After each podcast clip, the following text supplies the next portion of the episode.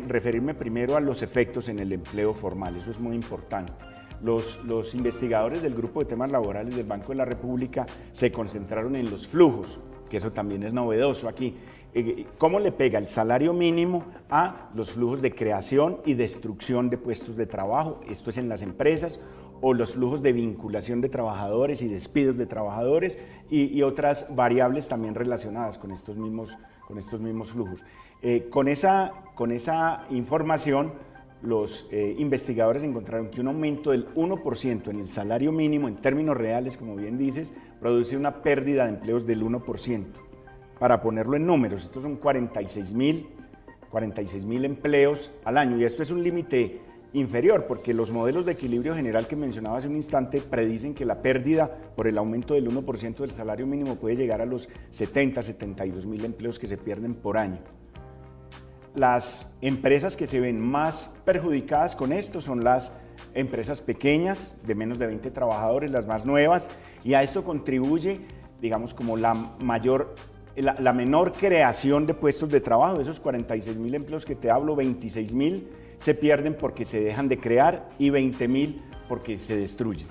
Eh, ahora sí me voy a referir a la informalidad laboral. Para, para, los modelos de equilibrio general la tratan, pero también utilizamos información de otras investigaciones muy recientes de acá del banco y de otras instituciones.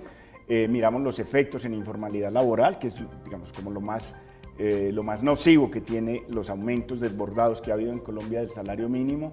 Eh, también miramos efectos en la tasa de desempleo estructural, en el, en el desempleo observado mes a mes y en la pérdida de empleo del sector manufacturero. Esto es información que ya, que ya existía, no es hecha eh, dentro de este documento, pero hacemos énfasis y lo hacemos en en esa sección particular sobre la propuesta de salario mínimo diferencial por regiones. Colombia tiene un mercado laboral muy heterogéneo, muy heterogéneo, identificado por la informalidad laboral que varía muchísimo entre ciudades, eh, es decir, la productividad laboral, porque la una es la otra cara de la moneda de la otra.